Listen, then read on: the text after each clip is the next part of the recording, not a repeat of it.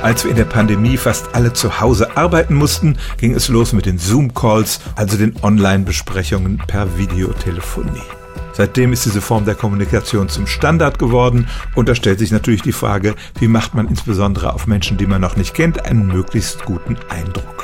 Am Anfang haben wir alle mit diesen Hintergründen herumgespielt, dann gab es diesen segensreichen Knopf, mit dem man den Hintergrund unscharf machen konnte, aber die Frage ist, welcher Hintergrund und welche Art der Präsentation ist denn am erfolgversprechendsten?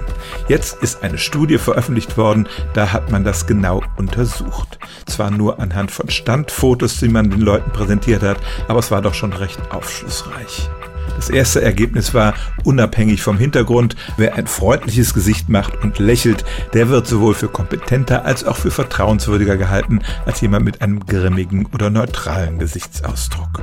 Und was die Hintergründe angeht, am schlechtesten schnitten in beiden Kategorien, also Vertrauenswürdigkeit und Kompetenz, diejenigen ab, die so ein Gagbild im Hintergrund hatten. In dem Fall war es ein Walross auf einer Eisscholle.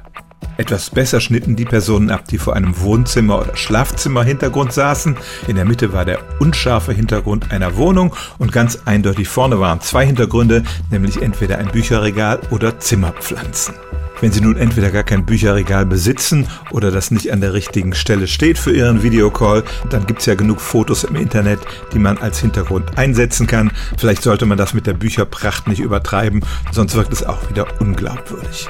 Aber es stimmt tatsächlich, die Hintergründe beim Videocall haben einen Einfluss auf den Eindruck, den der Gesprächspartner von uns hat und Bücherregale und Zimmerpflanzen entfalten da die beste Wirkung.